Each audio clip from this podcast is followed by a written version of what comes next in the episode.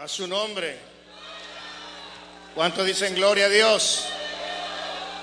Les saludamos en el nombre del Señor Jesús, ese nombre que es sobre todo nombre, ese nombre delante del cual toda rodilla se doblará y algún día toda lengua confesará que Él es el Señor.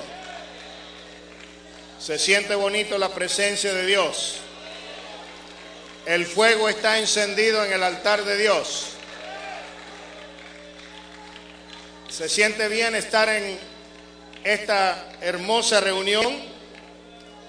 It feels good to be in the presence of the mighty God. Amen. Woo. Hay fuego.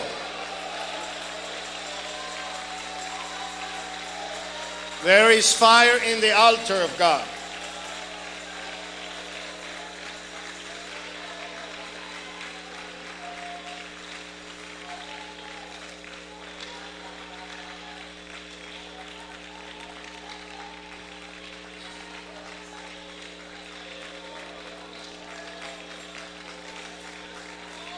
Thank you, Jesus.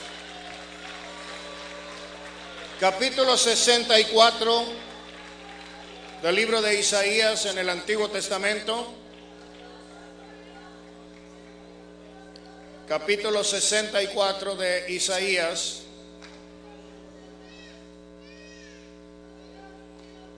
Dice la palabra del Señor en esta noche, o en esta tarde, perdón, o en esta mañana, ya no sé ni qué estamos.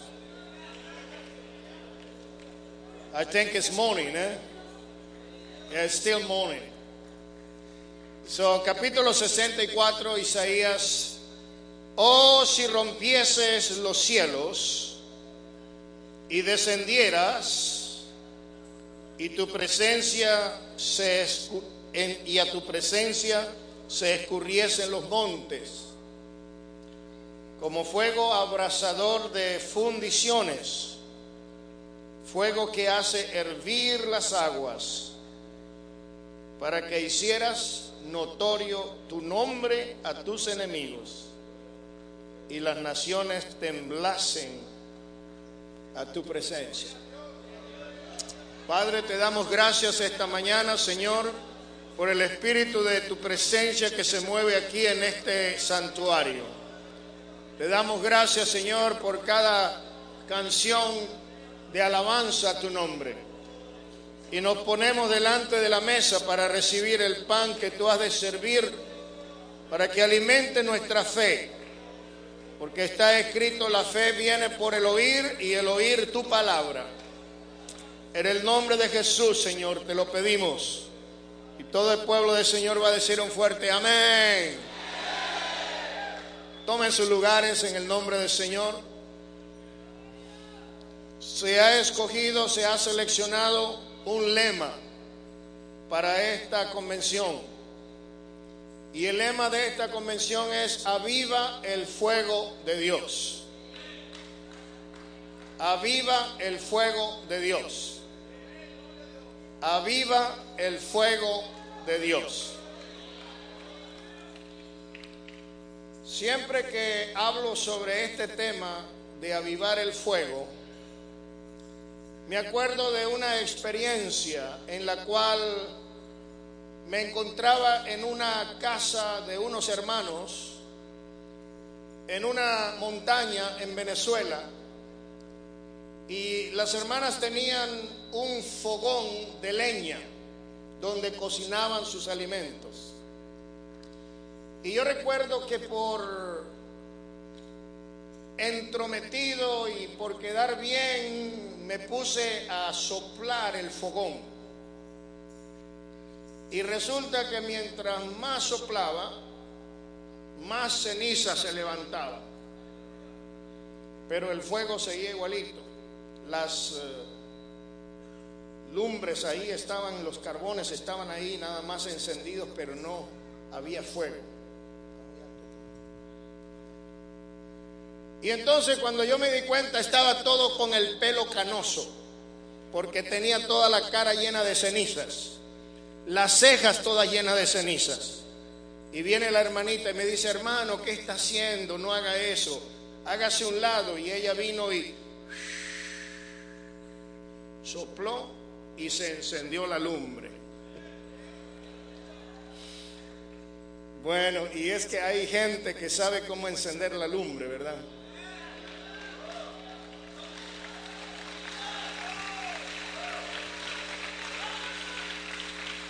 Yo quiero decir que a veces nosotros queremos encender la lumbre a nuestra manera.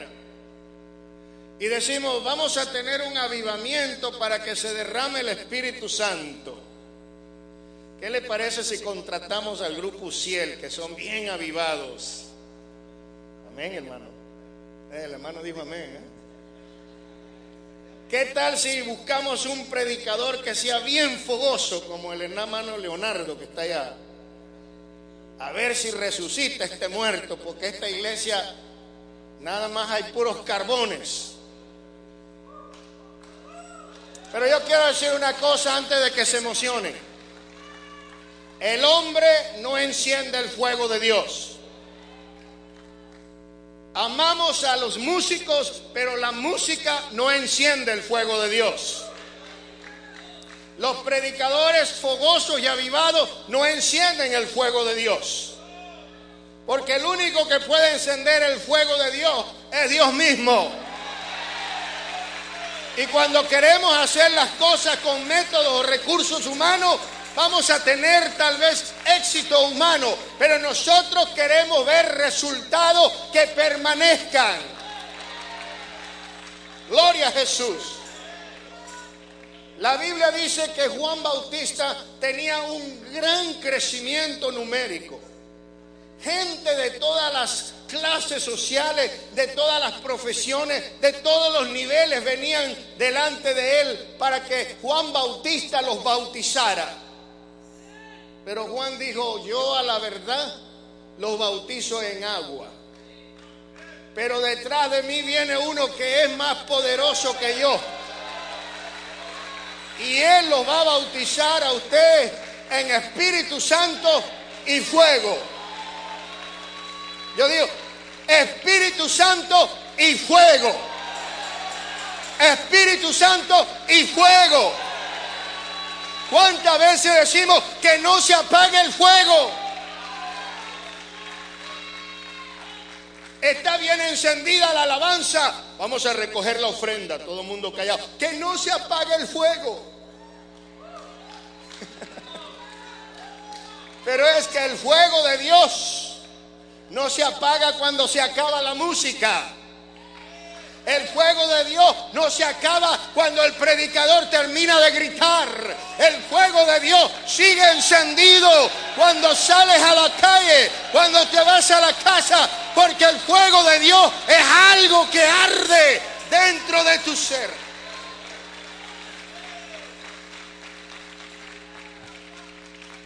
La iglesia comenzó en el fuego de Dios. Dije, la iglesia comenzó en el fuego de Dios. Y la iglesia se va en el fuego de Dios. No hay otra manera. Por lo tanto, la iglesia del 2007 es una iglesia que tiene que estar avivada en el fuego del Espíritu Santo.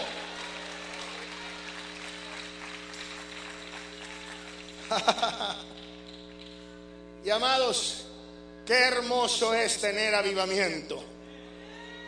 Qué bueno es ser una iglesia avivada. Qué bueno es tener grupos musicales avivados. Qué bueno es tener predicadores avivados. Pero el avivamiento es algo mucho más que eso. En realidad el avivamiento es un término un poquito difícil de explicar, es un poquito difícil de asimilar. ¿Por qué? Porque muchas veces la palabra avivamiento se refiere simplemente a una campaña de servicios especiales. O tal vez se refiere a un mover de Dios temporal. Pero qué maravilloso es cuando nosotros dejamos que el fuego de Dios comience a arder en nuestras vidas. Yo quiero contarle una experiencia. Yo comencé mi ministerio a los 22 años, estaba muy joven, muy, inexperto. Pero eso sí, tenía un celo tremendo por la doctrina. Y yo tomé una iglesia que tenía como unas 30 personas. Pero había muchas personas ahí que estaban nada más simplemente ocupando un espacio en aquel lugar. Nomás venían, tomaban un asiento, a veces traían su ofrenda. Yo me acuerdo, había un hermano que era tan rebelde que cuando decía, vamos al tiempo de los testimonios, se paraba él al frente y decía, pues yo no tengo un testimonio, voy a cantar un especial. Y luego cuando decía, es tiempo de los especiales, pasaba y decía, yo no voy a cantar un especial, yo tengo un testimonio. Recuerdo que había un señor que estaba viviendo con una señora que no era su esposa, pero él quería ministerio, él quería ser pastor. Bueno, para hacerle la historia corta, cuando vino la plomada del Señor con todo su peso, hermano, yo nuevecito, parecía una hojilla de afeitar recién sacada del estuche. ¿eh? con la palabra, guau, guau, guau. Mi primer avivamiento es que 23 personas se fueron. 23 personas se fueron. Y hermano, usted sabe lo devastador que es eso para un ministro joven recién tomando una iglesia. El diablo vino y me susurró al oído, eres un fracasado. Tú no sirves para esto te equivocaste de profesión. Y estaba yo ahí todo agüitado, achicopalado, todo aporreado, llorando. Y de repente viene, viene palabra de Dios. Qué bueno es cuando viene palabra de Dios. Y me dice el Señor, aunque tu padre y tu madre te dejaren con todo y esto, yo te levantaré.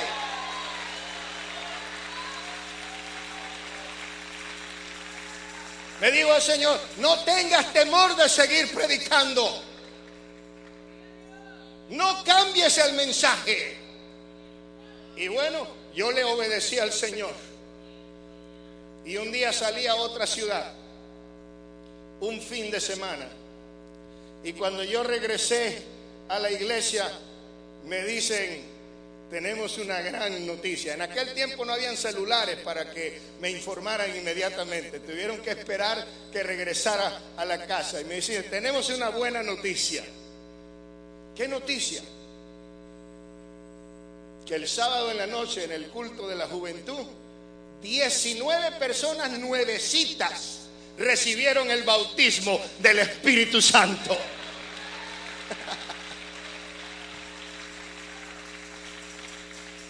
Y ahí el Señor comenzó a traer jóvenes, a traer gente y se levantó la congregación. Yo dije, gracias Señor, porque no tuve temor de predicar tu palabra como usted me la enseñó y me la mostró. Ahora ahí está el resultado, ahí está el fruto, un verdadero avivamiento en el fuego del Espíritu Santo.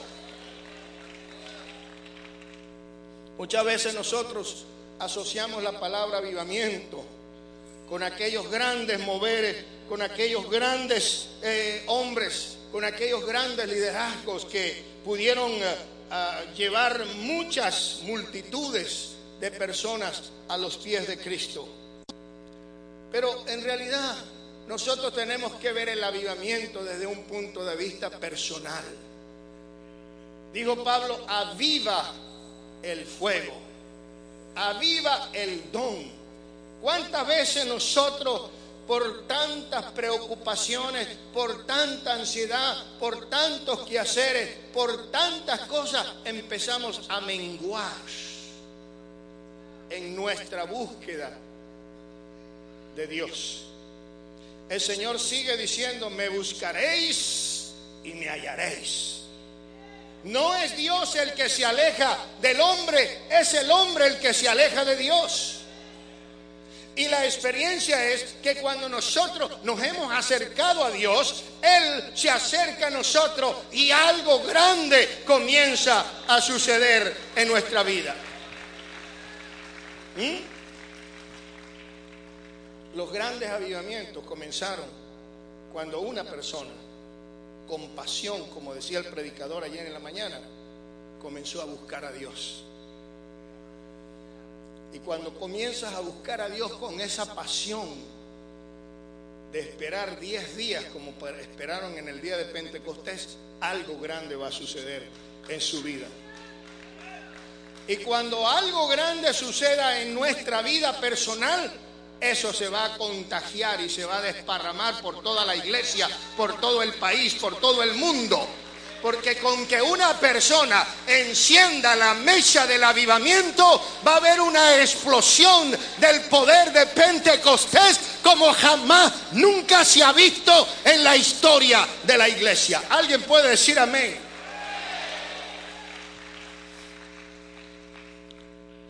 En el Antiguo Testamento dice la palabra del Señor, no volverás a darnos vida para que tu pueblo se regocije en mí. El libro de Habacuc capítulo 3 y verso 2 nos dice, oh Señor, he oído tu palabra y temí, oh Señor, aviva tu obra en medio de los tiempos. En medio de los tiempos, hazla conocer en la ira, acuérdate de la misericordia. Qué tremenda exhortación lo que está diciendo aquí, hey, mira, ¿de dónde has caído? Hey, mira hacia dónde vas. ¿Por qué razón? Porque muchas veces nosotros nos hemos convertido en un denominacionalismo en el cual decimos, somos pentecostales, somos los del nombre pero una pregunta que nos hemos hecho recientemente es cómo podemos ser pentecostales sin tener la experiencia de Pentecostés. Estaba leyendo una revista en donde aparece un artículo muy impresionante acerca del crecimiento del movimiento pentecostal y decía, hace 100 años no habían pentecostales. Hoy en día es el grupo protestante de mayor crecimiento en el mundo entero.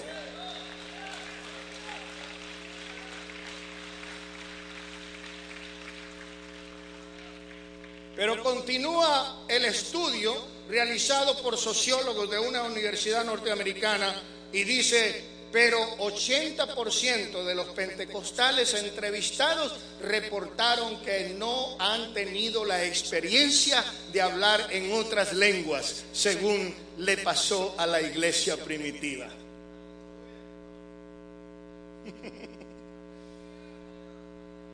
Ahora vamos al capítulo 19 de Hechos, cuando dice el apóstol Pablo a los creyentes bautistas, ¿recibiste el Espíritu Santo cuando creíste? Y ellos dijeron, ni siquiera hemos oído.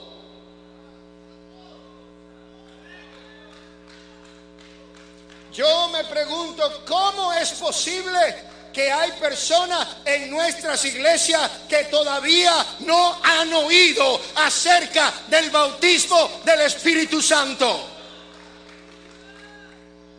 ¿Saben por qué? Porque yo he escuchado mucho decir el bautismo del Espíritu Santo es un accesorio de la salvación. Es algo adicional a la salvación. Pero según yo veo en este libro, que todavía no cambia, todavía dice, el que no naciere de agua y del Espíritu no puede entrar en el reino de Dios.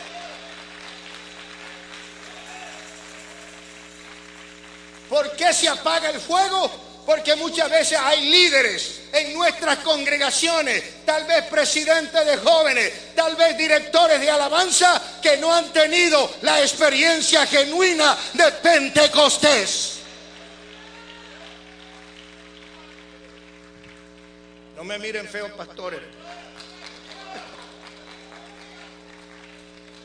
Y me dice algo, hermano, ¿qué hago? Es que no tengo a nadie a quien usar. Yo recuerdo cuando no teníamos músicos y alabamos al Señor con las palmas, todos desentonados. Pero en medio de la alabanza caía la presencia del Espíritu Santo y duraba dos horas aquel mover de Dios donde el Señor cambiaba vidas, transformaba corazones, restauraba hogares, sanaba enfermos, hacía grandes milagros. Ahí se movía el poder de Dios.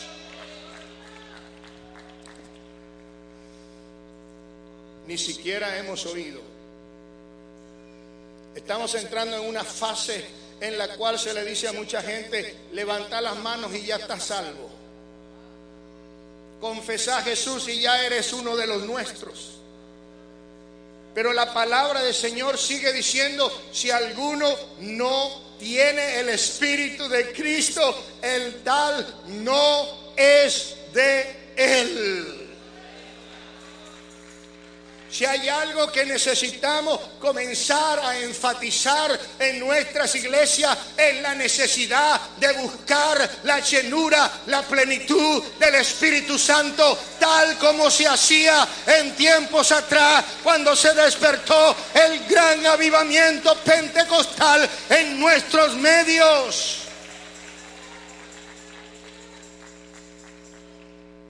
¿Cuántos alaban a Jesús en esta tarde? En el Nuevo Testamento, el apóstol Pedro habló en el capítulo 3 del libro de los Hechos, verso 19, habló acerca de un tiempo de refrigerio. Capítulo 3 del libro de Hechos, verso 19. Así que arrepentíos y convertíos. ¿Realmente queremos avivar el fuego de Dios? ¿Realmente queremos ver crecimiento en nuestras congregaciones? ¿Realmente queremos ver que se abren nuevas obras? ¿Realmente queremos ver que pastores, ministros salen a llevar el Evangelio a otros lugares? Yo tengo una carga tremenda porque a mí me nombraron como director de misiones y a veces me llaman y me dice, hermano Rivas, necesitamos que nos envíen tres pastores, uno para acá, otro para allá y otro para acá. Y yo digo, Señor, yo no tengo fábrica de pastores. Pero usted es director de misiones, a usted es que le toca mandar los pastores. Ojalá pudiera yo hacer eso. Pero el mismo Señor dijo, ¿a quién enviaré? ¿Quién irá por nosotros? Hasta que uno respondió, heme aquí, Señor, envíame a mí. Pero para que ese hombre se atreviese a decir, heme aquí, envíame a mí, él tuvo que pasar por la experiencia de los carbones encendidos en el altar de Dios.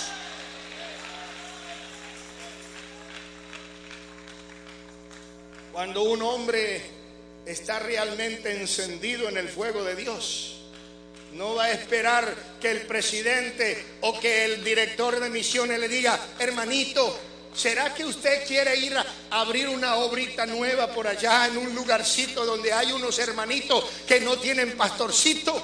No, mi querido. Usted va a decir, pastor, yo estoy ardiendo con el fuego de Dios. La palabra del Señor es como un fuego que arde en mi hueso. Por favor, permítame ir a algún lugar para predicar el mensaje de la palabra de Dios. La mies es mucha y los obreros son pocos. ¿Por qué? Porque falta avivar el fuego de Dios. Falta soplar para que se encienda la llama de la pasión. Y alguien puede decir, here I am, send me, I am ready to go and preach the gospel wherever you send me. No importa dónde me mandes, estoy listo para ir a llevar la palabra. Dice nuevamente, arrepentíos y convertíos, para que sean borrados vuestros pecados, para que el Señor mande tiempos de refrigerio. ¿Qué significa tiempo de refrigerio? Eso significa renovación.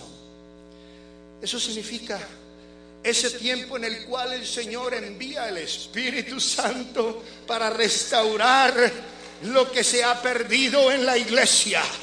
Aleluya, aleluya. Señor, envía un tiempo de refrigerio. Señor, envía ese soplo para que avive los carbones encendidos que se están apagando en el altar de la iglesia pentecostal y podamos ver que se enciende la llama del fuego de Dios. Gloria.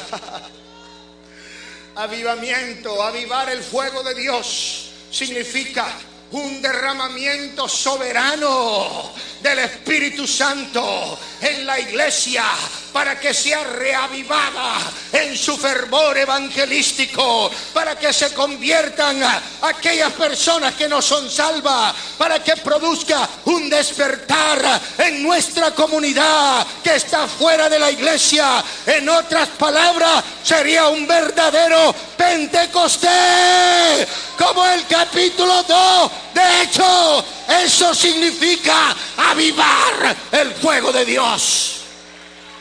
Fuerte ese aplauso para el Señor.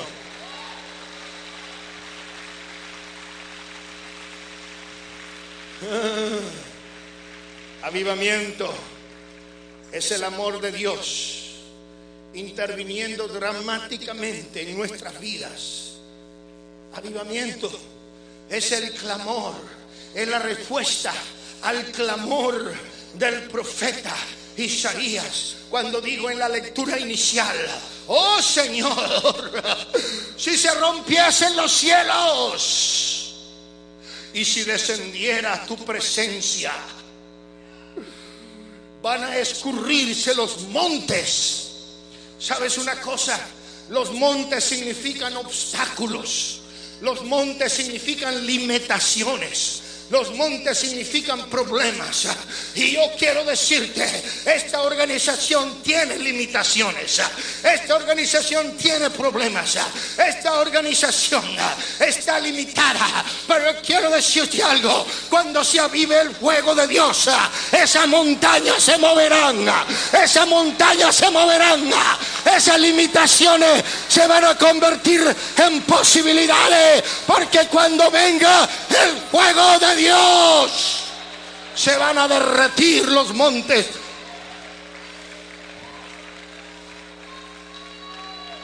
Se van a limitar las limitaciones, a convertirse en bendiciones. Mm.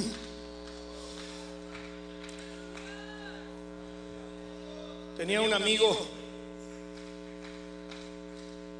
que es ingeniero metalúrgico y trabajaba en una planta de fundición donde se hacía acero. Y me decía Rivas, cuando nosotros agarramos el hierro bruto, solamente vamos a una montaña y excavamos y eso lo llevamos a los hornos. Esa tierra que contiene el hierro está mezclado con muchas impurezas. Y cuando se le somete al fuego de los altos hornos, altas temperaturas, entonces empieza a derretir el hierro. Y el hierro sale por un lado y los desperdicios salen por otro lado. Y la palabra del Señor nos dice que el fuego purifica el oro. Cuando viene el fuego de Dios, escúchame bien, cuando viene el fuego de Dios a la iglesia, cuando viene el fuego de Dios a nuestra vida, comienza a purificarnos y comienza a echar por un lado el oro fino y por otro lado la mugre. Amén. Cuando venga el fuego de Dios, va a probar nuestros ministerios, a ver quién está realmente edificado sobre la roca. Él va a probar quién realmente está predicando porque ama a Dios y ama a las almas o quien está predicando porque tiene un negocio de ganancias deshonestas con las cuales hace un buen salario. Cuando venga el fuego de Dios va a descubrir quién es realmente sincero y quién es un impostor hipócrita. Cuando venga el fuego de Dios, Él va a sacar el adulterio y la fornicación, el hurto, el robo la mentira, el engaño y la enemistad y va a purificar una iglesia como oro fino. Uh.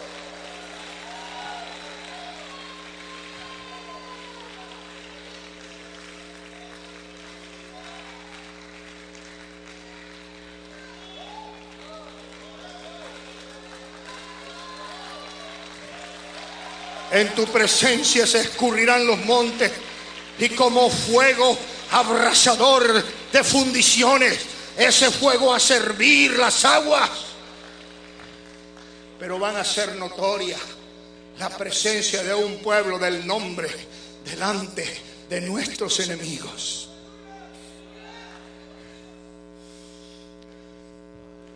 Tenemos enemigos.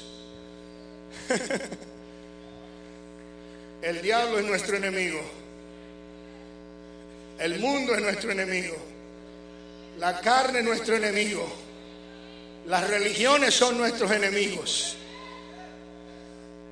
Pero ay, ay, ay. La Biblia dice el peor enemigo del hombre son los de su propia casa. A veces los mismos nuestros son nuestros peores enemigos. Pero cuando Dios avive su fuego en medio de nosotros,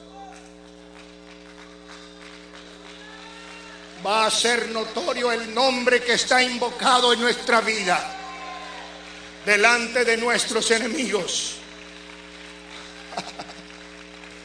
La única manera de taparle la boca a los religiosos que nos acusan de herejes y nos llaman Jesús solo es cuando el fuego de Dios comience a encender nuestra vida y nuestra iglesia y vamos a ver que los enemigos saldrán avergonzados.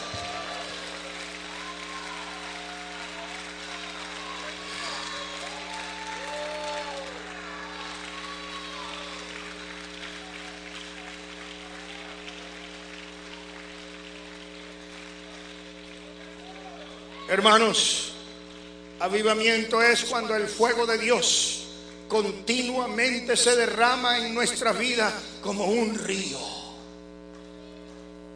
Es Jesús como Rey de Reyes viviendo en nosotros. En Manuel, que traducido quiere decir Dios con nosotros. Estoy caminando de la mano de Jesús. Él me guía mis pasos por senda de luz. Me salió rima sin querer y sin ser poeta. Oh, pero cuando caminamos de la mano de Jesús, podemos asegurar que vamos a ir de victoria en victoria y de triunfo en triunfo.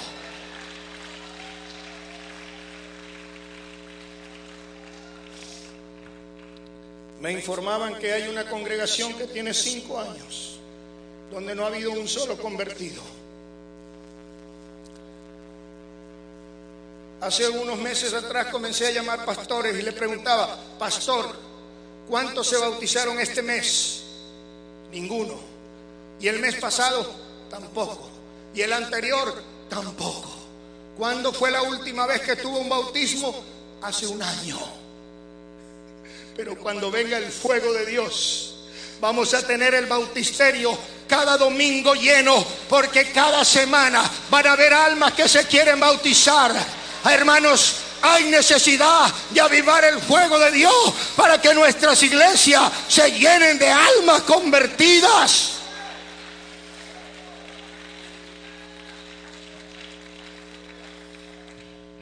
Avivamiento sucede cuando nosotros nos disponemos a adorar a Dios y nos dejamos empapar de su presencia. Nosotros los hispanos somos personas de ritmo. Los colombianos tienen su ritmo de cumbia. ¿eh? Los caribeños tienen su, su ritmo de merengue, de bachata y qué sé yo. Hasta ahí llega mi conocimiento. Un día una persona me llama a la radio y me dice, hermano, póngame una bachatita. Y le puse una canción, me dice, no, ese es merengue. Y le dije, discúlpame, yo no sé distinguir entre lo que es merengue y es bachata.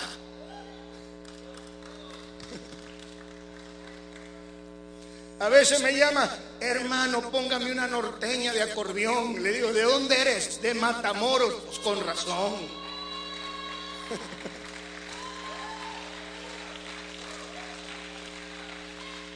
Y luego, ¿no tiene por ahí una musiquita de mariachi? ¿De dónde eres? Pues del DF, ¿dónde más? Cada lugar parece que tiene su ritmo y nosotros los latinos tenemos ritmo y sabor.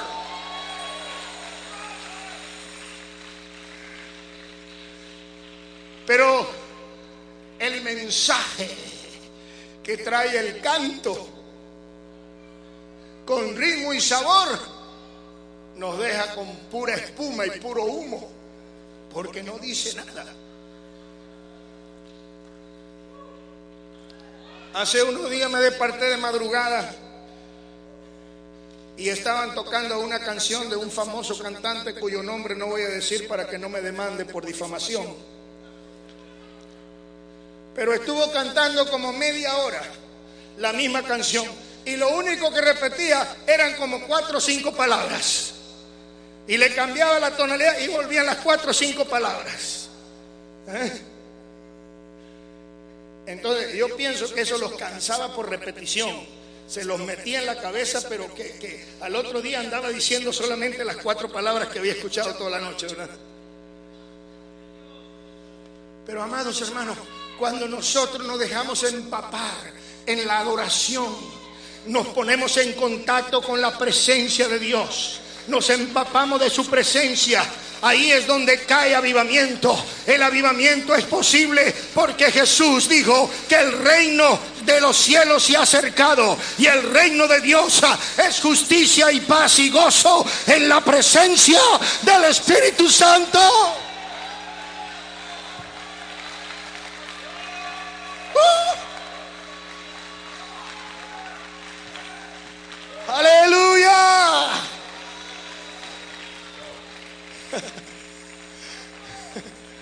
Lamentablemente hay algunos cristianos, incluyendo muchos líderes, que llegan a decir, yo no quiero avivamiento.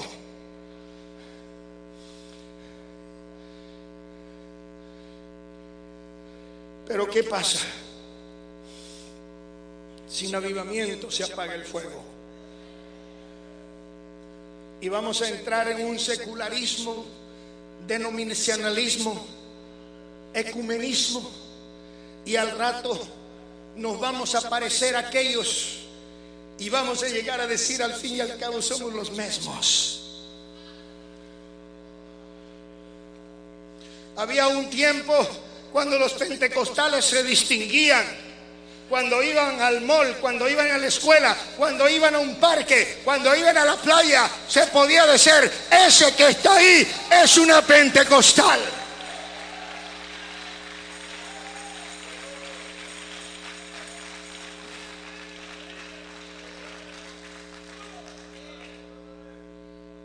La tibieza espiritual ha dejado que el mundo se meta en las iglesias y hemos aprendido a ser tolerantes.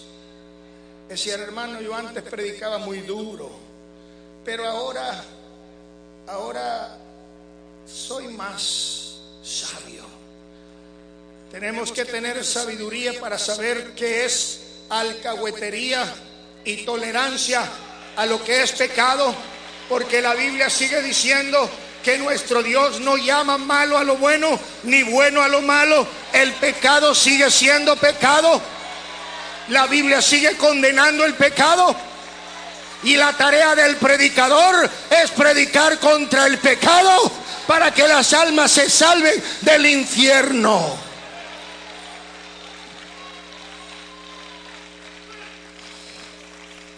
Necesitamos avivar el fuego.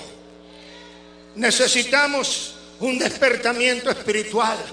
Y esta convención debería decir el punto de partida para que aquellos que han venido desde Nueva York, de Washington, de Florida, de California, de Arizona, de otros estados, de otras ciudades de Texas, puedan salir de esta convención renovados en la presencia del Espíritu Santo.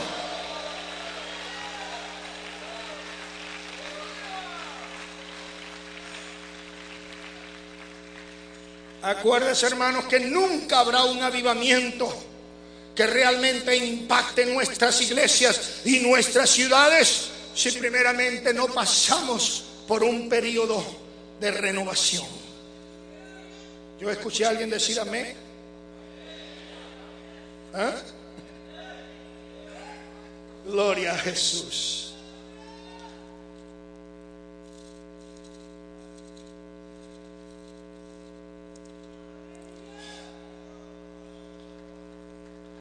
Dice la Biblia, ten piedad de mí, oh Dios. Capítulo 51 de Salmos. Conforme a tu misericordia, conforme a la multitud de tus piedades. Borra. Borra. Alguien diga, borra. Borra mis rebeliones.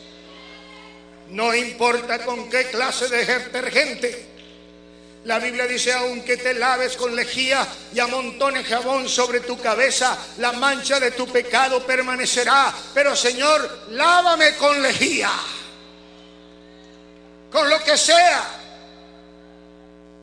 con tal que nosotros podamos ser renovados, para que nosotros podamos comenzar a hablar de aquello que tú nos has revelado. Dice la palabra del Señor, purifícame con hisopo y seré limpio. Pero más adelante dice, crea en mí, oh Dios, un corazón limpio y qué más, renueva. Alguien diga, renueva, renueva, renueva un espíritu recto dentro de mí. Ahí comienza el despertar, ahí comienza el avivamiento, ahí comienza que el fuego de Dios se avive. No podemos decirle al Señor, no, gracias Dios, yo no necesito más de tu amor. Lo que yo quiero es trabajar más para ti. No quiero intimidad contigo, pero yo quiero decirles, para atrapar el fuego de Dios necesitamos el arrepentimiento. Mateo capítulo 4, verso 17 dice, arrepentíos, porque el reino de los cielos se ha acercado. Cuando nosotros traducimos esto de otra manera, dice, porque el reino de Dios está en tu mano. Arrepentimiento significa un cambio de mente y Pablo escribe magistralmente el proceso de arrepentimiento en Romanos capítulo 12, verso 1 al 2, cuando dice, para que presentéis vuestros cuerpos en sacrificio vivo, santo, agradable a Dios, que es vuestro culto racional. No os conforméis a este siglo, sino transformaos por medio de la renovación de vuestro entendimiento para que comprobéis cuál sea la buena voluntad de Dios, agradable y perfecta. Recordemos, amados hermanos, al partir de esta convención, lo que dice la palabra de Dios en Lucas 3:16. Él os bautizará con Espíritu Santo y fuego.